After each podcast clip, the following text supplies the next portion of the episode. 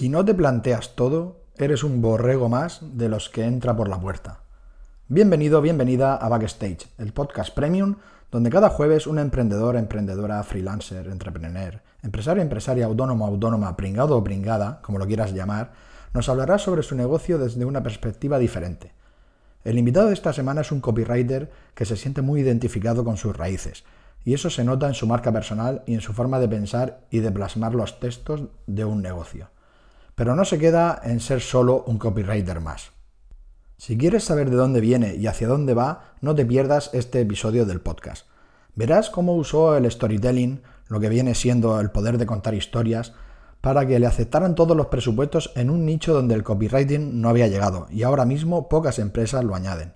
Nos hablará sobre lo que piensas sobre algunas fórmulas que se utilizan en copywriting y nos dará un ejemplo claro con una situación que vivió su propia madre.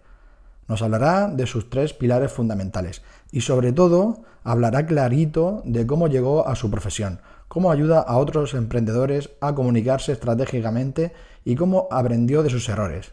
Os dejo con Samu Cortajarena. Comienza Backstage.